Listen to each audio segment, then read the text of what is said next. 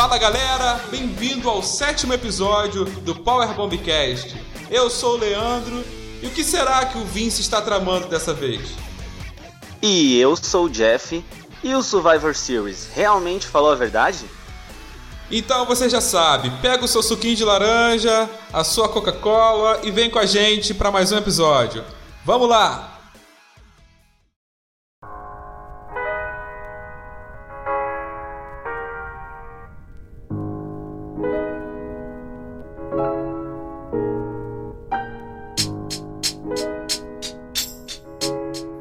Antes da gente começar, só quero corrigir algumas coisas do último podcast, que eu tinha dado a vitória pro Mágico Domênico, mas ele não conseguiu fazer mágica não, gente. Ele perdeu a luta pro Dante com a interferência do Fúria, tá? Uma errata aí do vídeo passado. Mas só teve esse erro, né? Sim, foi só esse erro mesmo. Mas agora vamos começar e vamos começar com uma notícia aí que abalou as estruturas, hein? Conta pra gente aí qual foi a notícia, Leandro. É verdade, teve um bom retorno. Nosso vídeo, né? Primeiro vídeo cara a cara do nosso canal no YouTube. É, a gente teve um retorno muito bom das federações, dos lutadores, que foi anunciado o Registro Nacional de Luta Livre. Se você é, quiser saber mais, você pode entrar no nosso canal no YouTube. Eu vou deixar o link na descrição. Ou você pode pesquisar por Powerbomb Brasil no YouTube. Nesse vídeo eu anunciei a nossa plataforma, que vai ser lançada em breve mas já está em desenvolvimento, já está pertinho de sair, já está saindo do forno, em que nós vamos ter um controle de todas as lutas nacionais, todas as federações, todos os lutadores, todos os eventos é, e também avaliações desses eventos, dessas lutas, vão estar cadastradas em um único lugar. E a partir desse lugar, todas as outras empresas é, produtoras de conteúdo e as próprias federações vão ter acesso para poder, de uma certa forma, é, não perder o controle do que acontece na luta nacional, também é, trazer mais profissionalismo. E isso só é uma ideia inicial que vai alavancar muitas outras ideias que nós vamos lançar com o objetivo de trazer retorno, recurso para a luta nacional. E foi muito bom ver o retorno positivo das federações e dos lutadores que rapidamente já se cadastraram. E o público geral também apoiou muito a ideia, os fãs de luta livre também gostaram. E para você que tem amigo que luta, para você que luta, que conhece alguma federação, espalhe essa ideia para o pessoal, gente. Vamos espalhar essa ideia, vamos todo mundo colocar essa ideia na cabeça de geral, para cada vez mais gente saber dessa notícia. E temos algumas empresas já cadastradas, não é mesmo? É, já temos bastante lutador da Action Pro Wrestling, da equipe Fio, da CFW, do Libertas Luta Livre da SWU e também da Dungeon Pro Wrestling. Isso aí, cada vez mais isso só tende a crescer. Vamos profissionalizar a luta livre brasileira, galera. É, já temos em torno quase 30 é, lutadores cadastrados. Se você faz parte dessas equipes que eu citei e ainda não cadastrado, corre atrás disso, porque os, é, os líderes dessas federações já se cadastraram e se você tem uma empresa pequena que ainda não é muito conhecida, você também pode correr atrás. Ou se você já luta, ou é só um freelancer, não é ligado a nenhuma federação, você também pode correr atrás disso. E essa lista aí temos uma, uma falha, não uma falha, mas uma falta que tá fazendo, que é o pessoal da BWF. Galera da BWF, Rafa Luke, Rurik, vamos, vamos, vamos se cadastrar, vamos fortalecer aqui nosso projeto. Gigantes do Ring também, é, vamos apoiar essa ideia, pessoal, porque o objetivo é trazer realmente recursos para a luta livre nacional. Eu acredito na luta nacional e eu acredito que vem um crescimento muito bom aí pela frente. You're going to WrestleMania as long as you can defeat this one last opponent. Are you kidding me? E agora vamos começar a falar de luta livre americana, vamos começar a falar do Raw dessa semana. E para começar a falar do Raw, a gente tem que falar sobre os momentos bons que tiveram no Raw. Como não teve nenhum momento bom, vamos falar sobre Vamos falar sobre, sobre alguns momentos que tiveram no Raw mesmo, que tem alguns destaques aí. Teve aquela promo do Batista, né? Que, embora ele tivesse bem arrumado no, num espaço bem legal, não foi muito forte, foi bem fraquinha. Os motivos dele para desafiar o Triple H são fúteis, não tem peso nenhum para um lutador de peso que o Batista é. E ele só prometeu que vai acabar com a carreira do Triple H. E é isso estão tentando fazer a gente engolir isso, essa feud. Vamos, vamos acreditar, mas não tô comprando isso aí não. Tá bem, bem superficial. É, eu preferiria que o Batista chegasse e falasse: ah, eu quero provar que eu sou melhor que o Triple H e pronto. Porque é muito melhor do que essa briga adolescente que eles estão criando. E, e, convenhamos, o Batista nunca foi bom de promar mesmo. Tipo, ele nunca foi bom no mic mesmo. Ele, ele tinha dificuldade para fazer essas promos fortes, era sempre mais com força do que realmente com palavras, né? Aquela do Rey Mysterio que ficou muito famosa é com força. Uhum, é verdade, aquela que o Rey Mysterio fica take it easy, man, take it easy. É essa? Ele tá, ele tá essa mesmo, ele tá em cima com força, ali, como o animal que ele é, mas... É, é isso aí. Outro destaque que tivemos foi o Kurt Angle anunciando quem seria seu último oponente na WrestleMania. E foi o incrível, o, o genial, o, o melhor oponente para finalizar a carreira que ele pode ter foi o Baron Corbin. Uma bosta. Meu Deus, o Baron Corbin. Ai, cara, mais, uma, mais um destaque do Raw aí para vocês. Foi muito bom. Eu até entendo que o Baron Corbin já teve uma rivalidade com Kurt Angle, que foi horrível, mas tanta gente melhor pro Kurt Angle terminar a carreira. Podia ser com John Cena, que estreou na WWE com uma feud muito boa com o Kurt Angle. Poderia ser. Meu, meu, pra você ter noção, eu acho que você voltar com o Jason Jordan e colocar pai e filho para lutar seria até mais interessante do que o Baron Corbin. É verdade, com certeza. Porque o Baron Corbin é. Nossa. Ah, pra tu ver como foi fraco. Horrível. Depois disso, a gente teve a Sasha e a Bailey que vieram pro ringue, né? É, falar do título delas. E a Beth Phoenix, junto com a Natália, vieram desafiar o título. É, o confronto foi meio fraco, assim, meio sem motivo. Elas começaram uma discussão, a ponto da Natália dar um tapa na Sasha.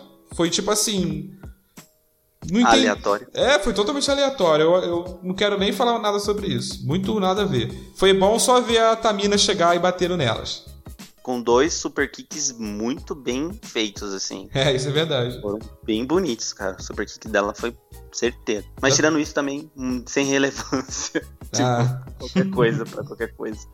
E depois, na sequência, tivemos uma luta por cinturão da Ronda contra a Dana Brooke. A Ronda fazendo a promo dela gritando. E a luta durando 10 segundos, eu acho que no máximo 10 segundos. O único destaque para isso, além da vitória manjada, além da Honda batendo nos juízes e seguranças mais uma vez, foi o marido dela, o Travis, lá batendo em um dos juízes também. Mas nada demais, mais uma vitória relâmpago aí da Ronda, mais uma vitória precoce, né? É, já, tá, já tô cansado de ver ela batendo nos seguranças como se fossem é, só bonecos ali. Sei lá, os piores funcionários do mundo. É, são os os seguranças da WWE. Não conseguem fazer segurança de nada. E a gente tá vivendo num, num repeat eterno do Raw. Parece que toda semana a gente tá vendo o mesmo Raw acontecendo na nossa cara. É, é a consequência de um programa que de muito de uma duração longa, né? Que, uhum. que é repetitivo, né? Não tem jeito, se torna repetitivo, não tem jeito. É, só um, um pitaquinho aí, é só você ver as lutas do, do Ricochet, que você vai entender isso. Se você colocar elas lado a lado, são a mesma coreografia em todas as lutas, não importa o oponente. É como se você pegasse um ator para ficar fazendo o mesmo monólogo, toda vez a mesma coisa, repetindo e repetindo, sendo que ele poderia estar envolvido em coisas muito melhores. E é isso. E o principal destaque desse Raw, que não foi lá grandes coisas, mas quem roubou a cena foi o Drew McIntyre, que inclusive o Paul Heyman veio até o ringue junto com o Brock Lesnar e o Paul Heyman encheu a bola do Drew McIntyre, falou dele, né, que ele era é, um, cara de qualidade e tal. Isso foi até no começo do programa, né? E o Seth Rollins atacou ele pelas costas, porque o Drew McIntyre tinha dito que ia acabar com ele, né? Ele, inclusive, não iria nem conseguir lutar no WrestleMania por conta do ataque. Já que o Drew McIntyre atacou o Roman Reigns e o Dean Ambrose, e agora só faltava o Seth Rollins, né? E foi o que acabou acontecendo no final do Raw. O Brock Lesnar veio atrapalhar, né? Distraiu essa luta entre o Seth Rollins e o Drew McIntyre. Que se aproveitou da distração do Seth Rollins e aplicou, né? O finisher dele, o Crymore, e ganhou a luta. Acabou então que o. Embora a feud seja Brock Lesnar e Seth Rollins, o Drew McIntyre tá aparecendo ali pelas beiradas e não sei o que a WWE tá planejando. Mas dá para perceber que ela tem grandes planos pro Drew McIntyre. É, logo depois que espero que isso aconteça, que o Brock perca o título, eu acho que ele entra como principal candidato aí para tirar o título do, do set.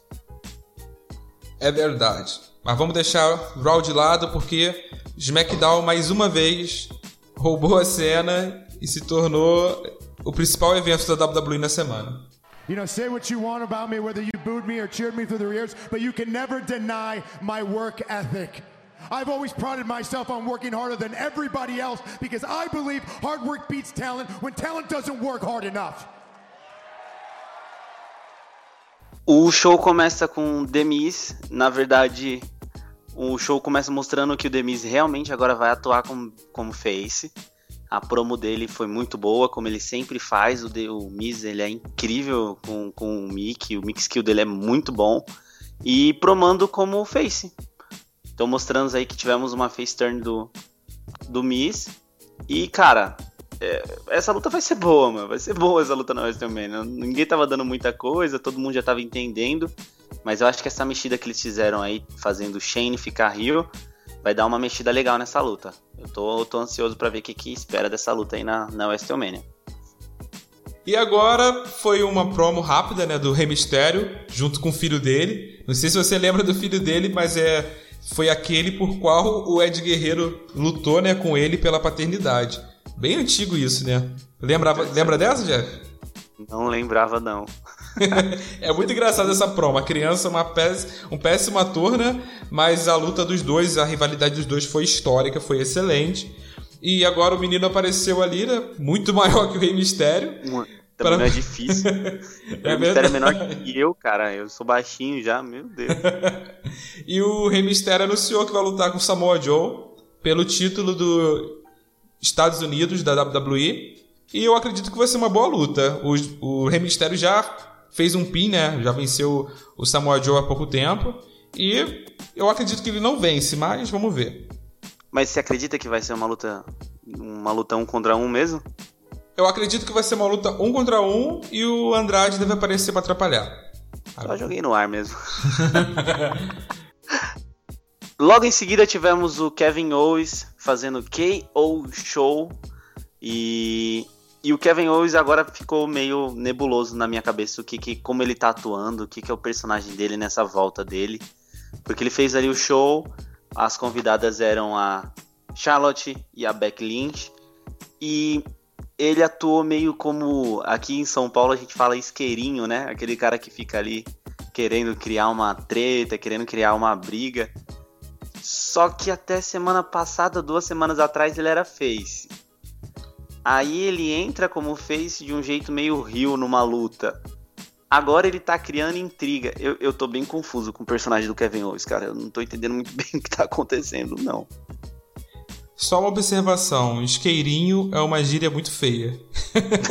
Nunca tinha escutado isso na vida. Muito feia. Olha, aqui, aqui em São Paulo a galera fala muito que o isqueirinho fica tentando tacar fogo nas coisas, sabe?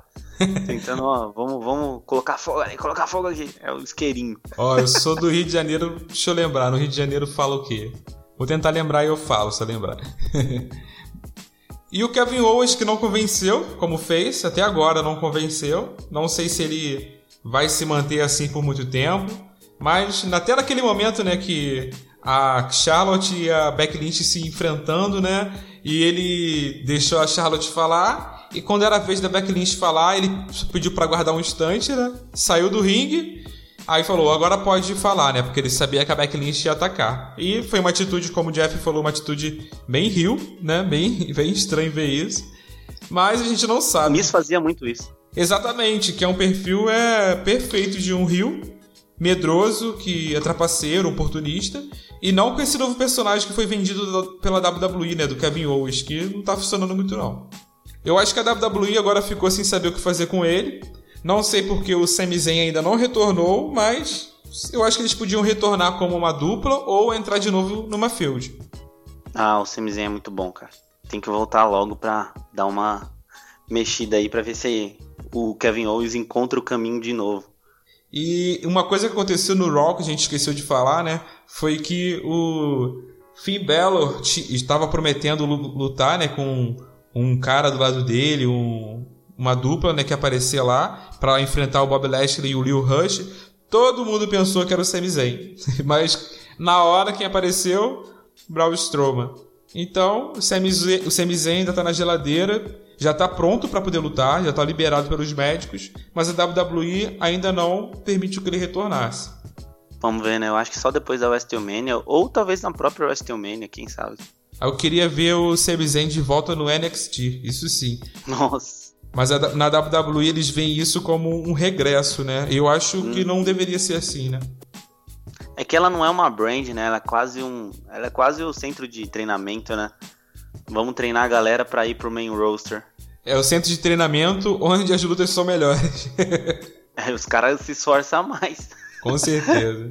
E voltando, né, ao KO Show, o, a Becky Lynch e a Charlotte saíram no braço, né, ficaram se batendo um bom tempo. Achei forçado elas baterem no, nos juízes, né, nos seguranças, só porque a Honda bate, né, tem que bater no juiz, tem que bater a cota de juiz que apanhou. E depois disso, é, cortou bruscamente, bruscamente, pro AJ Styles na, fazendo uma promo, nada a ver nos bastidores. E quando voltou, né, pro ringue, a Becky Lynch e a Charlotte já tinham é, sumido. Ah, com certeza alguém falou pra elas assim, ó, já pode parar. Aí elas pararam, né, do nada, porque o ringue já não tava mais com elas quando voltou a imagem. É, como do mesmo jeito que cortaram a Charlotte e a, e a Becky Lynch, também cortaram a Asuka, né? A, o slogan lá, o jeitinho da Asuka falar é que ninguém está pronto, ninguém está preparado para Asuka, parece que nem o SmackDown está preparado para Asuka. Eles não sabem o que fazer com a Asuka. Exatamente. E... Não tem um oponente para ela à altura dela. Talvez seja algo parecido com o que acontece com a Sasha Baszler no, no NXT. Mas no NXT é um outro ambiente, então eles conseguem trabalhar isso de outras formas. E no SmackDown, talvez pelo excesso, né, pelo, pelo roster estufado como já tá, eles não estão sabendo como trabalhar isso bem. Eu acredito que vai ser a Mandy Rose que vai continuar ali enfrentando ela. Existem rumores que seja a Lana. A Lana, inclusive, fez uma postagem dizendo que vai ser ela. Eu acho muito nada a ver a Lana lutar. Eu acho que ela, ela como parceira do Rusev ali ajudando, é excelente. Mas como lutadora, eu não fico feliz de ver ela lutando pelo título, não. E muita gente esquece que a Asuka, ela venceu a Becky Lynch limpo no, no Royal Rumble, cara. Tipo, venceu a Becky Lynch no combate limpo, sem interferência, sem nada. E mesmo assim não dão destaque quase nenhum, nem metade do destaque que a Becky Lynch está recebendo. A Asuka está recebendo. Tipo, ignoraram totalmente a vitória da Asuka. A WWE não sabe o que fazer com a Asuka, isso é verdade. You're going to WrestleMania as long as you can defeat this one last opponent. Are you kidding me? E agora, o principal tema desse podcast, que foi a Gauntlet Match do Kofi Kingston enfrentando os Shemos, o Cesaro, o Rowan, o Samoa Joe e o Randy Orton estava marcado né, desde a semana passada, gerou muita expectativa nos fãs. Eu fiquei com muita expectativa, criei expectativa mesmo. E eu achei que só teria essa luta, inclusive. Eu, eu também. Eu pensei que talvez tivesse uma luta ou outra e eles investissem totalmente nisso. E eu achei uma falha não terem feito isso. Ficou uma hora praticamente, eu acho, uma hora de luta completinha. Começou às 10 mais ou menos, foi terminar 11 horas. É, e o Kofi aguentou muito bem, né? Ele começou lutando com o Shemos, é, se desenvolveu bem a luta, né? O Sheamus e o Kofi Kingston já têm experiência de anos lutando juntos, né, na WWE. Eles desenvolveram muito bem. O Kofi Kingston ganhou, né? Ele fez o Trouble in the Paradise, aquele chute dele muito maneiro. E venceu o Sheamus e logo em seguida ele foi enfrentar o Cesaro. Eu acho que essa primeira luta já demorou muito, assim, já cansou muito o Kofi Kingston. Essa primeira eu faria um pouquinho mais rápida, para ele ficar com um pouquinho de gás no segundo. Agora a primeira já esticou bastante e já na próxima luta já, já vem um pouco cansado, né? Já vem um pouco já surrado ali. Já tinha apanhado do Cesaro do lado de fora antes mesmo do Cesaro entrar em, é na luta, né? E aí entrou, entrou logo em seguida o Cesaro, que nem você falou. É, e a luta com o Cesaro foi bem parecida com a do Chemos. O, ele já é, foi equilibrada, mas com o Cesaro é, dominando um pouco mais pelo porte. Mas o Kofi Kingston conseguiu aplicar né, o SOS, aquele golpe, né, que eu acho que o nome original dele é Hanyei, e ele fez é, muito bem o, o golpe, já emendando né, no pin, e venceu também o Cesaro. Logo em seguida entrou o Rowan, e aí, como eu tinha previsto, eu, eu achei que alguma dessas lutas aí ia, ia acontecer alguma desqualificação, ia acontecer alguma vitória do, do Kofi meio que sem ele pinar a pessoa. E foi o que aconteceu com o Rowan, né? O Rowan muito maior do que o Kofi, muito mais forte. E preferiu bater ali com a cadeira, causando assim a desqualificação. Aí essa terceira luta o Kofi ganhou por desqualificação. E uma parte muito maluca da luta, assim, que eu achei um pouco esquisita até. Raramente você vê cenas como essa acontecer. É que na hora que o Rowan foi fazer o golpe dele em cima do Kofi na mesa dos comentaristas, ele não tirou as televisõezinhas, né? Não tirou os monitores de cima da mesa e fez o golpe do Kofi em cima dos monitores mesmo, cara. Isso aí se pega na, se pega na costela de verdade, cara. Cara, isso é muito perigoso. Porque é, a mesa é feita para receber impacto. Os monitores não. Qual, qualquer pecinha ali pode, machu pode machucar bastante, né? Sorte que não aconteceu nada. Eu lembro do Brad Hart falando que ele é um lutador né, que nunca é, lesionou nenhum lutador na história dele. Um cara com dezenas né, de, de anos de carreira, né, talvez mais de 30 anos de carreira, nunca machucou alguém. E você vê o, o Rowan fazer um ataque desse, né, totalmente descuidado. Eu acredito que foi realmente uma falha dele. Eu, é, a WWE não iria é, arriscar tanto assim o Kofi. Também concordo, acho que foi uma falha, mas deu um quê ali também de força para a próxima luta pro, pro Kofi, né? Receber um golpe desse, ainda continuar lutando. E tanto que closaram ali nas costas dele depois, né? Deram um close assim, que ele virou meio de lado assim, colocaram a câmera bem nas costas. Tipo, tá, ele resistiu ao golpe. E depois quem entrou? Samoa Joe. Já foi, eu já esperava o que ia acontecer com o Samoa Joe, né? Samoa Joe sempre perde com roll-up. É impressionante. Ele sempre perde com roll-up. Ele tava preparando no, o Muscle Buster, né? Que é o finisher. Eu acho que ele nunca fez no, no roster principal, posso estar enganado. Mas ele só fazia no NXT poucas vezes também. E ele, na hora que aplicar, ele é, tomou o roll-up e perdeu. E como o Samoa Joe sempre faz, ele sempre quando ele perde pro roll-up, que é sempre, né? Ele vai lá e faz o finisher dele, né? O sleeper. E ficou lá sufocando o Kofi Kingston, que ficou inconsciente de cara no, no ringue. É o Coquina Clutch, né? O nome? Isso, Coquina Clutch. Que já pagou, inclusive, o Brock Lesnar. Uhum. E ele fica com aquela cara de inconformado, né? Muito Nossa, toda vez é a mesma coisa, toda vez. Ele fica olhando, tipo, oh, o que está acontecendo? Parece que eu tomei um roll-up de novo. o? E fica ali, sofrendo, sofrendo. E aí tivemos o Kofi praticamente desmaiando. Teve uma cena muito boa também, que a câmera deu um, um destaque, que closou bem nos olhos do Kofi e tava com, a, com o olho todo branco, né? Ele Nossa, colocou o olho foi muito cima, bom. e aí fingindo, de, fingindo não, né? Mas desmaiando de uma maneira bem, bem legal, bem interessante de ver. Poucas vezes você vê o lutador valorizando tanto assim. Uma coisa legal de destacar também é que o Kofi valorizou todos os golpes, cara. Os cios dele, as vendas de golpe que ele fez foram sensacionais. Ele tomava golpe, girava duas vezes no ar, caía. Isso é verdade. Ele tava vendendo muito bem os golpes. E aí tivemos o último lutador entrando, que foi o Randy Orton. Randy Orton que demorou quase dois dias e meio para chegar no ringue. é por causa do comercial. ele aproveitou todo o tempo do mundo do I, I Hear Voices in My Head. Foi indo, caminhando tranquilamente, esperando o comercial voltar. E aí tivemos o último lutador entrando, que foi o Randy Orton. Uma luta também boa, o Randy Orton fazendo de novo aquela promo dele, né, de chamar o Kofi de estúpido, né? Nossa, isso foi muito bom. Gritou três vezes. Stupid! Inteligente isso. Ele sempre fazia isso, mas é muito legal de ver.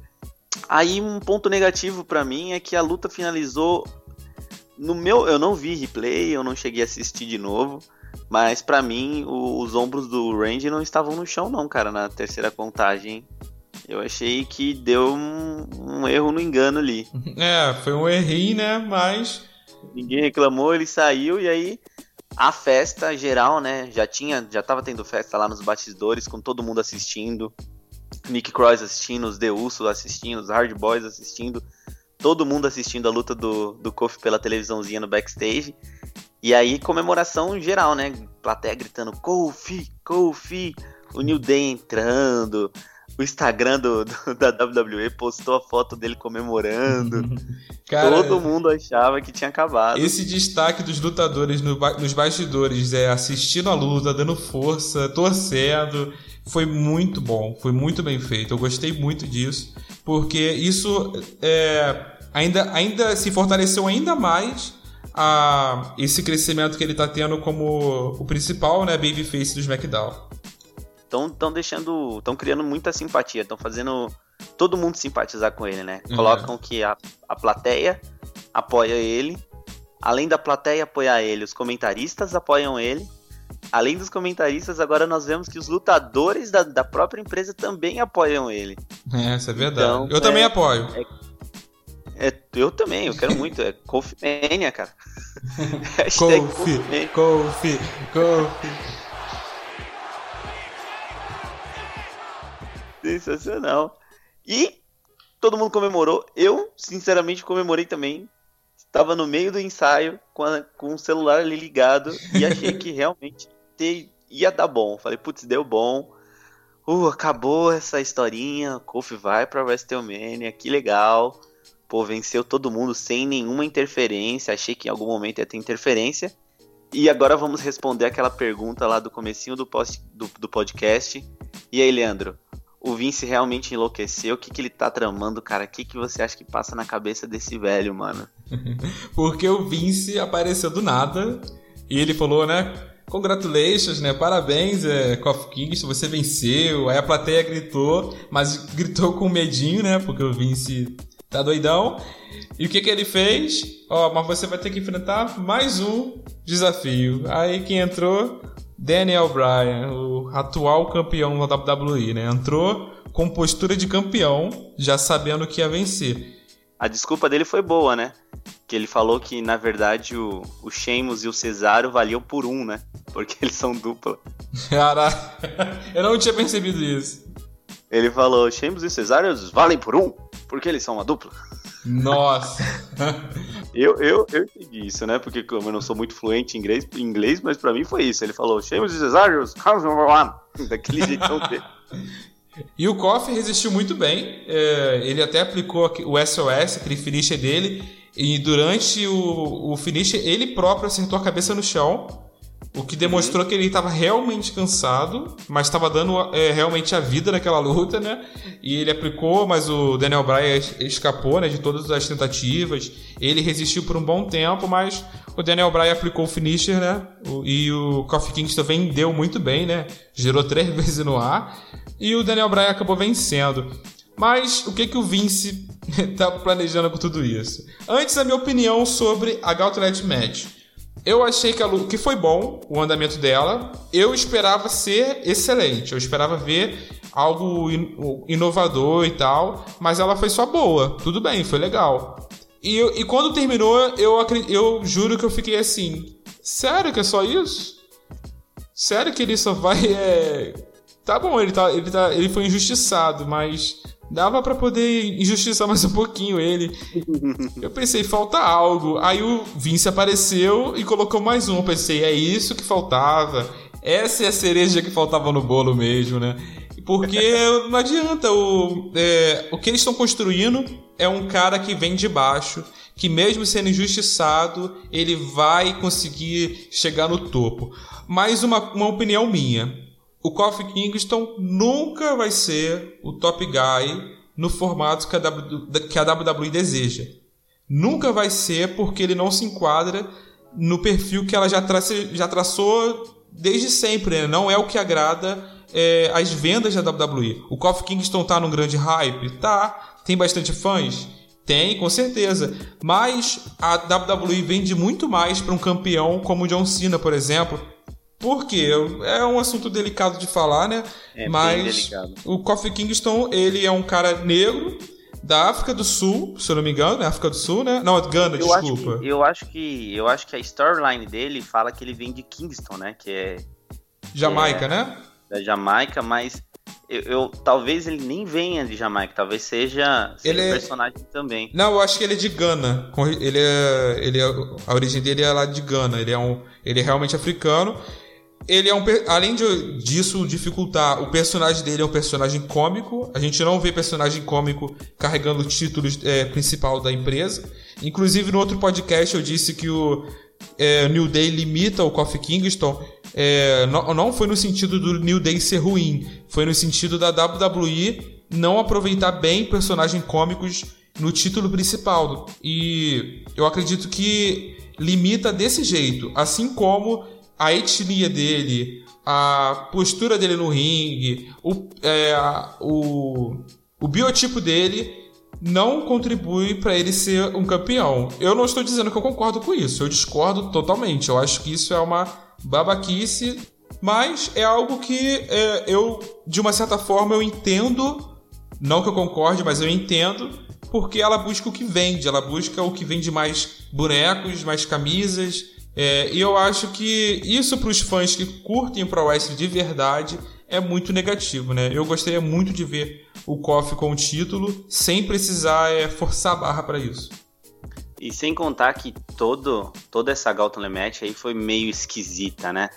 É, hoje, né, no, no, mundo que a gente vive hoje, você colocar, contando agora com, com Daniel Bryan, você colocar seis lutadores brancos para, para bater em um lutador negro, um após o outro, após o outro, após o outro, é uma cena muito esquisita de ver. E ainda mais que mês passado foi o, o mês da história negra nos Estados Unidos. Exatamente, o mês de fevereiro inteiro. E, e meu, você fazer isso nesse momento é, é muito esquisito, cara, é muito esquisito. E, e para ver que talvez isso seja coisa também por culpa dele ser negro, que o Kofi Kingston quando começou na WWE, ele tinha que fazer até sotaque, né? Nossa. Ele, ele tinha, ele falava o americano muito bem, mas ele forçava aquele sotaque de como I talk with you, tal, desse sotaque mais porque ele era o Kofi Kingston. Então ele tinha que ter um sotaque de jamaicano. Então toda essa história entre a WWE e os personagens negros são, são muito delicado, né? É muito delicado essas histórias. Isso cria na gente um olhar de que talvez ele não seja o perfil da empresa, é que se você colocar lado a lado, não estou comparando os lutadores, mas se você colocar lado a lado o próprio Dolph Ziggler e o Kofi Kingston, eles de corpo, de estilo de luta, jeitão, tal, tipo, porte físico, eles não têm diferença alguma. Mas se você for perguntar, não hoje que o Kofi Kingston está em alta, mas quem que vocês veem ou observam segurando um título da WWE, um título universal, muita gente ia falar o Dolph Ziggler, pouquíssima ia falar o Kofi Kingston. Mesmo os lutadores sendo similares ali, questão física, questão de luta, questão de, de golpe. É, é esquisito, né? É esquisito o jeito que o Vince trata é, essa galera. Ou ele faz um personagem extremamente caricato, que é o, a culpa do, do indiano, como que é o do Shanti, esqueci o nome dele. Jinder Mahal? O Jinder Mahal, ele cria um personagem extremamente caricato, né, como o Jinder Mahal. O próprio Rusev, quando começou, era o russo, né? Então tinha todo o biotipo de russo. E, e aí ele faz isso com, com os personagens que ele tem. Ele cria biotipos que o que vende. E se não é o biotipo do campeão, se não é um Roman Reigns, que é esse biotipo de campeão, o Brock Lesnar, biotipo de campeão, ele realmente menospreza, ele não liga e torço muito para que o Kofi ganhe na WrestleMania, que entre, que ganhe, mas mesmo com o pop que ele está recebendo, mesmo com toda essa simpatia do público, simpatia de, do pessoal do, do backstage, dos lutadores, eu ainda acho muito difícil o Kofi ganhar. You're going to WrestleMania as long as you can defeat this one last opponent. Are you kidding me? ainda falando dessa questão do, do estereótipo né, de campeão, eu lembro daquela época que o CM Punk estava em alta, fazendo aquelas promos contra a WWE, que ele meio que era sincero de, até demais, né? Isso acho que incomodava um pouco a WWE. E numa promo com o Triple H, eu, eu lembro dele falando que a WWE ela valoriza o estereótipo de lutadores que são fisiculturistas, né? E o Triple H até respondeu, né, dizendo que não, porque caras como Ed Guerreiro, como Shawn Michaels conseguiram seu espaço. Mas se você for analisar, né, o, o perfil, né, e a história que o Ed Guerreiro construiu, pro comparar isso com o Koff, né, o Ed Guerreiro ele tem um histórico muito superior ao Kofi Kingston, né? Embora o Kofi Kingston tenha 11 anos na WWE sem uma oportunidade pelo título, ele não teve o toda a trajetória que o Ed Guerreiro teve antes de vir para a WWE e conquistar um espaço dele e ganhar o título em cima do Brock Lesnar com todo aquele destaque que ele ganhou, que foi realmente muito emocionante. Mas eu concordo com o CM Punk, porque a WWE realmente ela valoriza o estereótipo de, do cara branco, que é o tipo um Hulk Hogan, né? O, uhum. Até esqueci o nome daquele cara do My Hero Academia, o All Might. All Might, é o, é o mesmo biotipo. Se o All Might é fosse da WWE, ele seria campeão. Tenho certeza. E, e, e part-time. Muito boa. É até por causa da doença dele, né? Quem assistiu o anime entendeu. E falando mais um pouquinho do Vince McMahon, não posso deixar passar. Eu sei que você está com raiva dele. Eu sei que você está revoltado com o Vince. Você está doido para poder xingar ele e correr pro Twitter, pro Facebook e colocar Vince lixo, você não sabe criar bem, ah e tal. Vince é racista. Mas o Vince McMahon é um gênio eu falo sem dúvida que não existe outra pessoa no mundo, na história do Pro Wrestling, que tenha que em atividade como gestor que tenha revolucionado a luta livre quanto ele. Eu sei que o pai dele, né, a família dele tem um grande papel nisso, mas a WWE permaneceu no topo por causa da teimosia do Silvio Santos da luta livre, né, que é o Vince McMahon. Ele tem a postura dele de rio, como que funciona muito bem quando ele tenta bancar o bonzinho, né? E ele consegue deixar os fãs com raiva. E eu, eu vejo muito isso, né? Muita gente falando assim: ah, se isso acontecer, eu não vou assistir ao WrestleMania. Vai sim. Você vai sim. Sabe por que você vai? Porque o Vince, ele sabe que você vai falar isso. Por isso ele cria um rio que te deixa com raiva, que você vai lá e desliga a televisão o celular, sei lá, e fica com raiva, ah, não vou nunca mais ver WWE na minha vida. Mas no dia seguinte você já tá começando a pensar naquilo de novo. Assim como adicionar uma Charlotte Flair na luta do, da Beck Lynch e da Honda. Dá raiva, eu fiquei não com raiva também. Assistir, não vou mais assistir é, também. Eu fiquei com raiva também. Eu fiquei com raiva, mas esse é o papel de um cara como Vince. Não sei se você já assistiu a série Glow. Já assistiu a série Glow? Eu já assisti, já assisti a Glow. Não, é muito boa. Eu gosto muito, né? Tô doido para ser logo a terceira temporada. Inclusive, vale um podcast, né? Vale um podcast. É, pode... Podcast crítica de Glow. É, a gente pode falar sobre o wrestling feminino junto com o Glow, ó. Ó, convidado especial Ali Jujuba, hein? Ó, ótimo. Anotado, hein? Então, o, no final da primeira temporada, quem ganha o título é a babyface da empresa, né? Acabou tudo bem, e pronto. Aí o cara rapidinho mandou a personagem que é feita pela Awesome Kong, né? Aquela lutadora né, muito conhecida que passou inclusive pela WWE como Karma. Ela era, era Rio, ela foi lá e tirou o título da outra, roubou, nem ganhou numa luta. E os personagens ficaram assim, ué, mas como assim? Que injusto. Aí ele falou: não, se acabar assim, como que o pessoal vai continuar assistindo? Precisa criar uma uma rivalidade. Inclusive no Lucha Underground, se eu não me engano, foi no final da primeira temporada. Quem acabou como campeão foi o, o Mil, Mil Muertes, foi isso? O Mil Mortes. Mil, Mil Muertes. É. Isso. Ele terminou como campeão, por quê? Se termina com Face, com um cara topzinho, quem vai querer assistir a segunda temporada, entendeu? Vai ser mais, mais do mesmo. Uhum. Então é muito inteligente isso que o Vince faz. Ele é um gênio, sem dúvida, mesmo com todo esse estereótipo que ele coloca, né? Mas ele ganha dinheiro com isso. Ele ganha dinheiro com você chamando ele de lixo. E eu... Ele ganha dinheiro com você do grupo da Powerbomb Brasil, falando que não vai assistir a WrestleMania, que eu sei que você vai. vai sim, com certeza vai. vai. Eu tô com vai raiva sim. do Vince, vou assistir. E eu vou assistir mais porque eu tô com raiva mesmo. E eu, se eu tivesse com o Vince hoje, eu ia falar pra ele: parabéns, você fez seu trabalho, seu trabalho muito bem, porque eu tô com raiva de você. É assim que funciona. Assim como o, o ator da Globo que sai na rua e as, e as velhinhas batem com a bolsa nele. Fala, não faça isso. Isso é muito comum, né? Jeff, que é ator, pode Você... falar muito melhor. Vira e mexe, eu tô apanhando na rua. então o Jeff, o Jeff entende o Vince. Mas é verdade, ele é, ele é, muito inteligente mesmo. E vamos esperar as cenas desses, desses próximos capítulos. Espero que o Raw ressurja das cinzas. E o que, que vai vir no SmackDown que vem, hein, galera? O que, que vocês acham que vai vir aí? concordam com as nossas ideias, né, Leandro? Concorda com a gente, não concorda? Uhum. Comenta aí pra gente, vamos conversar, vamos dialogar. E é isso aí, galera. É, eu quero ouvir você, gente.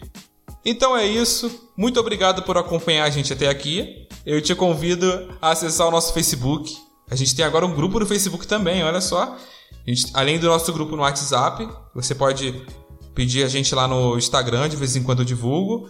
Também temos o nosso canal no YouTube, que vai sair um vídeo novo essa semana ainda.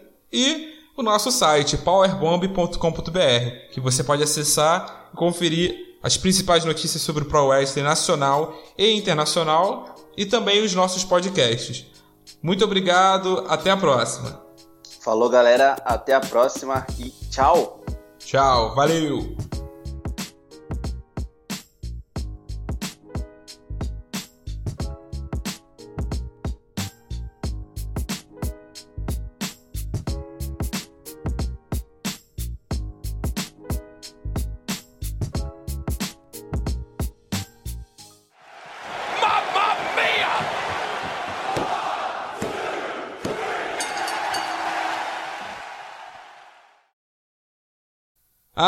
De falar, né? O, o que, que é is, o que seria isqueirinho no Rio de Janeiro, né?